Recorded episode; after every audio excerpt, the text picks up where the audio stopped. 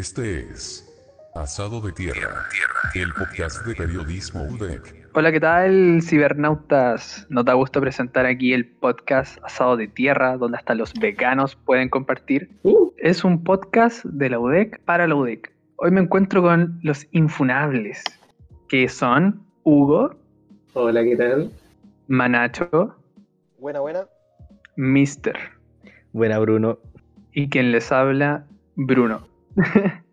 como en una buena tertulia como la que nos encontramos hoy, quiero hablar con ustedes acerca de un tema que me tiene totalmente preocupado. ¿Qué piensan acerca del racismo que estamos viendo en Norteamérica? Más precisamente en Estados Unidos. Así en tres sílabas, cuántico. Muy Dirigido. rígido, nítido, bélico. Un tema súper eh, delicado de tratar incluso, pero si pudiera destacar algo de, de- de lo que está pasando ahora como en Estados Unidos es que la gente se está como dando cuenta de la brutalidad policial, ¿cachai? Y de cómo realmente se, se practica esa, esa forma ilegal y esa trata tan deshumana con, con una persona negra, ¿cachai? Y si yo hago como un contraste con el- el- los grandes robos que hicieron en los 90 en California, que fue también por lo mismo, la diferencia es que ahora tenemos la- todos estos medios gigantes de, de comunicación, ¿cachai? Tenemos internet, tenemos Instagram y todo el está como transmitiendo constantemente, ¿cachai? Entonces, Claro, no pasa desapercibido. Sí, pues entonces lo que está pasando ahora es que también como que el sector político se está dando cuenta de eso, que ya no pueden tapar la- las pequeñas falencias que tienen sus propios sistemas, ¿cachai? Exacto. Sí. Eh, lo mismo que Donald Trump, porque Donald Trump, por ejemplo, cuando pasó esta cuestión, como que no tuvo muy reacio así como a, dar una respuesta como al toque, ¿cachai? Pero en una entrevista que le dio al Washington Post, él dijo que no podía ni ver el video, ¿cachai? Entonces igual es como... Y conociendo cómo es Donald Trump, ¿cachai? Es súper cuático pensar que el viejo no puede ver algo que ya ha visto durante años. ¿cachai? Eso mismo, siguiendo lo que estaba diciendo el Manacho, eh, esto se ve desde hace mucho tiempo, incluso con figuras grandes, públicas. eh, actualmente ni si- no se ven en casos como famosos. Eso no le va a pasar como a Will Smith o a traperos como Travis Scott. Pero eso eh, anteriormente con grupos como Indole A, donde pasaban cuando iban a grabar a sus discos, Tremendo grupo. eh, la- la- los policías los detenían y los tiraban al suelo pensando que iban a robar y iban a grabar grupos, eh, discos que ahora son reconocidos mundialmente. Eso no se ve actualmente, gracias a las Sí. mismas redes sociales y a las denuncias sociales. Sí, pues, sobre todo con lo político, ¿cachai? Se, se han dado cuenta la, la gente afroamericana de que siguen siendo casi tan pobres como eran en los 60. pues. El, el índice de pobreza ha bajado, claro, pero siguen siendo mucho más pobres que la gente blanca de Estados Unidos. Como que está muy tapado por la sociedad gringa, ¿cachai? Al final esto no- nos da cuenta de que no ha avanzado mucho en ese tema como creíamos realmente Estados Unidos. ¿Qué opinan ustedes? ¿Ha- ¿Han avanzado o no han avanzado realmente? que no es que no es tanto de que avance o no, sino que mm, hay, hay falencias que, como habían dicho, igual están como ahí latentes y que se como que se mantienen persistentes en el tiempo. Yo no pensaría que igual con tanto avance cosas deberían haber cambiado, pero yo por lo menos encuentro que no, que no la, de hecho sigue igual de mal como hace 30 años atrás, ¿cachai? Ahora más. contra los mismos mexicanos también, con el- los latinos, que por ejemplo alguien no habla bien un poco bien español, eh, o sea, inglés, y ya lo tachan como del latino que viene acá a, a agarrar con los empleos. Esto mismo pasa acá en Chile también. No es como algo que sea solamente en Estados Unidos. Últimamente con el cabeza de Pichí eso ha estado más latente que nunca. Sí, loco. Además, eh, por ejemplo, el Congreso de Estados Unidos, ¿cuántos congresistas hay? Hay como 430, si no me equivoco. Por ahí leí en la BBC, parece. Y hay como cuatro afroamericanos, pues, así, súper poco. Brutal. Brutal. Sí. Me deja anonadado. No, no, no. Igual cabe decir que igual cuando llegó a la presidencia Obama fue como la noticia a nivel mundial del primer afroamericano siendo presidente. Ahora se sigue viendo. Uno piensa que después de llegar como una autoridad tan grande de este color de piel, eh, Sí. dejaría de haber racismo. Pero no voy Sí, a pues, me equivoco. exacto. Es como una situación muy GTA San Andreas, ¿cierto? Totalmente, totalmente. Sí, Pedazo de juego, pedazo de juego. El que- juego. El que diga lo contrario realmente no sabe nada. No sabe. Perdónenme, discúlpenme, discúlpenme. Ah, bueno. ¿Aquí todos hemos jugado GTA o no? ¿O no? Yo, yo jugaba GTA. Horas, horas. ¿Le metíais cheats o no le metíais cheats? Eso ya. Yo, la verdad, po. fanático del GTA. En San Andreas me lo pasé con platino y todo. ¿Y subían minita al auto o no subían minita al auto? Íbamos a hacer las competencias de, de- de bailes con los autos, así. Ah, el, con el César Vialpando. Y los lowriders. Sí. Va a pasar a ser un clásico de la humanidad. Eh, es como que representa harto la realidad, sobre todo eh, noventera.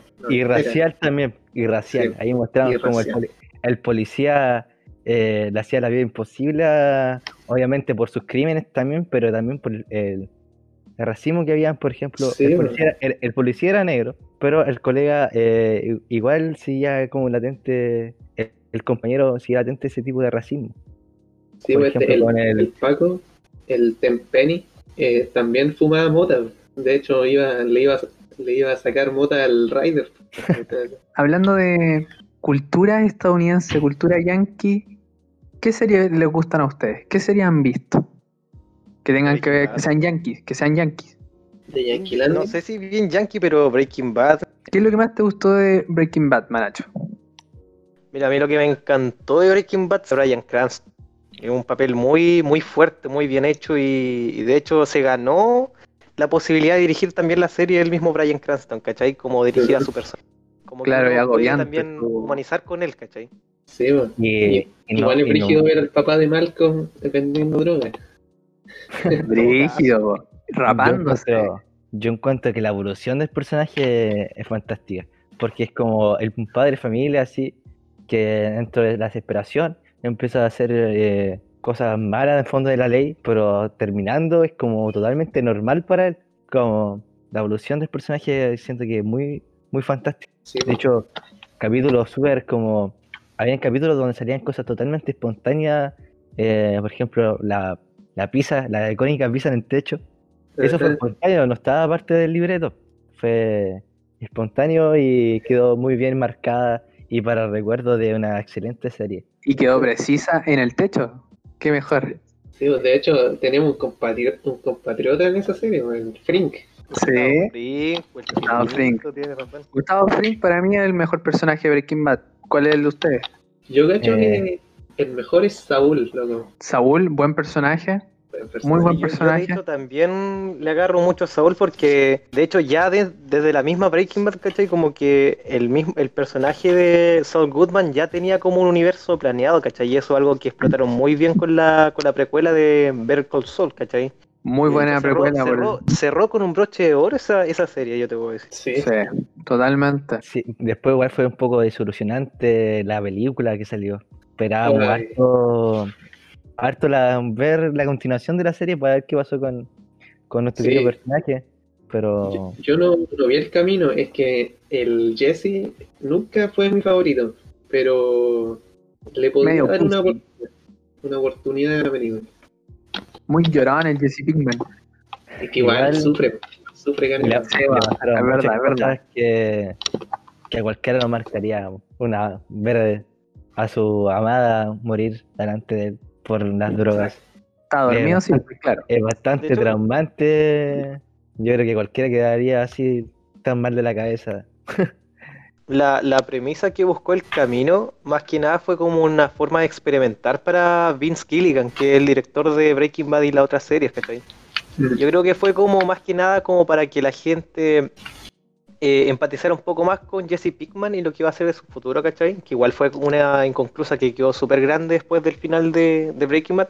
Pero yo creo que fue como también una forma de crear un nuevo, como una nueva eh, forma de mirar las películas, ¿cachai? Que están basadas en, en este tipo de, ¿cachai? De drogadicción y, y también de crimen, ¿cachai? Como que Sí. fue otra forma de representarlo, pero sin tanta violencia inst- instantánea. Ya la primera acción buena es como casi terminando la película cuando se agarran a, a balazo. Exacto. Un poco menos Pulp Fiction, ¿cachai? Que había como violencia muy rápida. Que pasaba Sí, el escopetazo, dos piolas así, la droga. Y las Cuando se, cuando se pitea en el auto y deja el auto todo, en, todo embarrado en sangre. Sí, po. Era una película que igual todos pedían. Fue como igual una forma fácil de tener ingresos. Igual yo creo que más que nada fue para darle, para dejar felices a los fans y ganar plata. Pero Ganar- muchos fans no quedaron felices. Sí. Sí, eso, y eso de que eso que tocaste, Mister, es súper importante porque la cuota de tráfico que tuvo Netflix para el estreno del Camino fue tan abismante que algunos tuvieron que incluso usar VPNs para ver Netflix y ver otro programa que no fuera, o más ver, más bien no ver la película que era El Camino, ¿cachai? Entonces igual eh, tienes razón, eh, como que muchos tenían expectativas muy altas y al final como que la película quedó con una deuda gigante, no sé ustedes, cabrón. Sí. A mí me dejó un vacío tremendo. La verdad yo creo que a los nuevos fans de Breaking Bad que están como hace poco terminando de ver la serie, que hartos comenzaron a verla porque sabían que iba a estrenarse esta película y los fans antiguos decían, ya ve, ve la serie que es buenísima, más ahora se va a estrenar la película. Y yo siento que tampoco les dolió tanto eh, a ver cómo eh, perdió una película tan mala. Sí, Y Better Call Saul, ¿quién la, ¿quién la ha visto acá? Yo he visto Better Call Saul yo, y creo que tiene un, ar- un arco argumental buenísimo. Mejor que Breaking Bad incluso. Sí, no, es que yo creo que Saúl, loco, la- es un personaje tan rasca y al mismo tiempo tan genial que como que da esa sensación de, de que algo va a pasar, al- algo malo va a pasar en cualquier momento. Como su personaje rasca, pero al mismo tiempo es, genial, loco. es Es brillante, es brillante como la forma de ser, como que a veces como, como chanta, pero a la vez como que decir, el loco seco igual. Interpreta bien un papel de un abogado chanta y que se aprovecha de las situaciones para generar su ganancia. Pero como que él, por, las de- yo por las hablo- cosas que ha vivido, es, es así, como que por su experiencia de vida lo llevó a ser así, pero no es que él quiera ser como chanta, ¿vos ¿cachai? Yo creo que eso se ve mejor en, en la, en la serie de él. En la, en la serie de Breaking Bad se veía, pero no tan bien como en la serie. De hecho, yo personalmente encuentro que lo más bacán también de Better Call Saul es el hecho de que podéis conocer bien la historia de Gus Fring, Sí, camino hacia el final de Jesse Pink y es como ya el otro principal que quedaba, murió. Ah, spoiler, Sí. Era como, que nada era para cerrar la, la serie. Sí, Eh, Brian Cranston, eh, como de plasticina. Era como Eso- falsa, eso- como Eso, maniquí. yo por lo menos como que ahí en esa parte yo perdí un poco de interés en la película y como que no me fijé y después cuando entré a Twitter caché que todos estaban hablando de- del, del mismo Walter White de Plastic. Yo- yo Era no- totalmente plasticina. Pero así, Yo- heavy, heavy. Yo no me fijé de, en ese, de ese detalle. ¿No cachaste, mister? ¿Dó- Voy ¿Dónde está? Voy a, voy a revisar si ¿En qué parte aparecía Es la, es la única parte que aparece en la película. Aparece solamente una parte que creo que van como a tomarse un café, algo así. Y el de plasticina, totalmente, ¿no? Es, es como marciano. Te lo juro. Yo creo que acá todos concluimos que el final de la serie fue espectacular, pero la película estuvo de más. Porque igual cuando murió Heisenberg eh, fue icónico. Fue. Yo creo que fue muy bueno el final de la serie. Yo digo que, de hecho, como que lo que más agradecemos de la serie fue el final. Porque series como Game of Thrones, no mucha gente quedó encantada con ese final. Game of Thrones, sí. Claro. Hubo harta polémica ahí con quién terminó como ganando, entre comillas. Para no echar en spoiler, diría yo, eh, tienen que ver la Game of Thrones. Es lenta, sí, es lo malo. Eso es lo malo, que es lenta. Sí, no, me imagino, ojalá, Hay, hay varias series chilenas buenas también. ¿eh? Hay que ojalá reconocer. no de la cacha la serie chilena, porque casi siempre pasa ahí la jauría, ups. Funeque, Eh, Funepi. Está ahí. Yo creo que igual sirve a la jauría, capaz que no es una serie como muy querida por todos, pero sirve para dar un antes y un después para el cine y producción chilena. Porque, por ejemplo, yo digo que, no sé, no sé si han visto el 80, yo siento que su producción y como la eh, ambientación de la época siento que es muy, muy buena. Igual Puede sirve ser. como una, un antes y un después para el cine chileno. Voy a ser completamente sincero. No he visto ni un solo capítulo de los 80. Soy un mal chileno por eso. Soy un mal chileno por eso. Ahora se va a estrenar para. Se va a estrenar por, por Amazon. Ahí van a estar ¿En todos los serio? capítulos. Lo que sí, igual, me voy al día entonces. Ahí están como en duda si la, la banda sonora va a ser la oficial o no. Porque igual la banda sonora de, de la 80 era como muy importante también, hacía como toda la ambientación con la música de, de los prisioneros, por ejemplo. Así que eh, haga una buena ambientación. Y si cambian eso, yo siento que no sería lo mismo. Mm. No sé, Bruno, eh, o sea, Hugo, ¿viste la serie? Yo eh, quedé en la temporada 6. Me falta la última. Y- Ah, aquí estoy con, con gente que de verdad sabe de los 80. Sí, no, yo diría que es- tiene razón el Mister. La ambientación es lo mejor de la serie. Lo mejor, lo mejor. Es ¿Pero cuándo buena. fue rodada más o menos? Eh, fue rodada el 2000, como entre el 2007 y el 2015. ¿cachai? Ah, ya. Manacho, ¿tú Ah, viste? Por supuesto que lo vi. Y igual comparto las opiniones de que la ambientación está súper bien hecha, ¿cachai? Y hay detalles que son como súper chicos, pero que de verdad como que le dan el toque de que de verdad una producción súper bien hecha. Y personalmente lo que más me encanta igual de la serie, yo, yo vi esa serie con mi familia desde que empezó y la vimos todos juntos hasta que terminó, ¿cachai? Y-. Young, Young, sí, medio goals. La cuestión es que, pucha, esa serie es como ese reflejo que tus viejos te quieren dar, pero que nunca podías asimilar, ¿cachai? Esa serie es perfecta como para poder entender qué, qué onda en la cabeza de tus viejos. Mira, yo, Sí. para gente que no les guste mucho esta serie, eh, hay que señalar que esta serie es como tal cual lo que pasaba en esa época. Siento que está muy bien recreada, porque, por ejemplo, en una familia que, en el fondo, el, pa- el padre era la cabecilla de la familia, donde conductas como comunistas no era bien sentada en ese momento. Con- Después del golpe, donde obviamente eh, los, los papás no se compraban zapatos nuevos, lo arreglaban con el zapatero. Entonces, como que mostraba muy bien la realidad chilena. Yo cacho que el Manacho tiene algo que decir sobre eso. Como que igual tengo una apreciación con los 80 en el término audiovisual, porque para empezar Pero, fue una de las primeras series en. Chile que se grabó así en HD, ¿cachai? Entonces igual es como técnicamente algo, algo importante dentro de la historia de la producción chilena, que no deja de ser menos. Yo, yo quería tocar ese, ese papel que decía el mister del Juan Herrera en la serie de los 80. Aparte de mostrarte como lo que era un padre y con las concepciones de qué estaba correcto, qué no estaba correcto, cómo era la vida y todas esas cuestiones, lo que más destaca es su, su grado como, yo voy a sonar como feminista acá, pero se nota el machismo puro ahí, ¿cachai? El verdadero machismo está en Juan Herrera en los 80. No, Sí, eso está más que claro. Eh, no, sé, no sé si recuerdan la escena de la, de la mesa, cuando están como comiendo y están peleando de, de comunismo y el, hijo era como aviador y le pega una cachetada al hijo en plena mesa.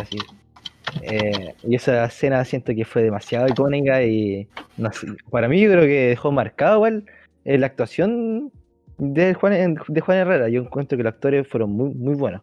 Bueno, señores, nos vamos a una breve pausa para quizás hidratarnos, quizás comer algo y volvemos con más aquí en Asado de Tierra.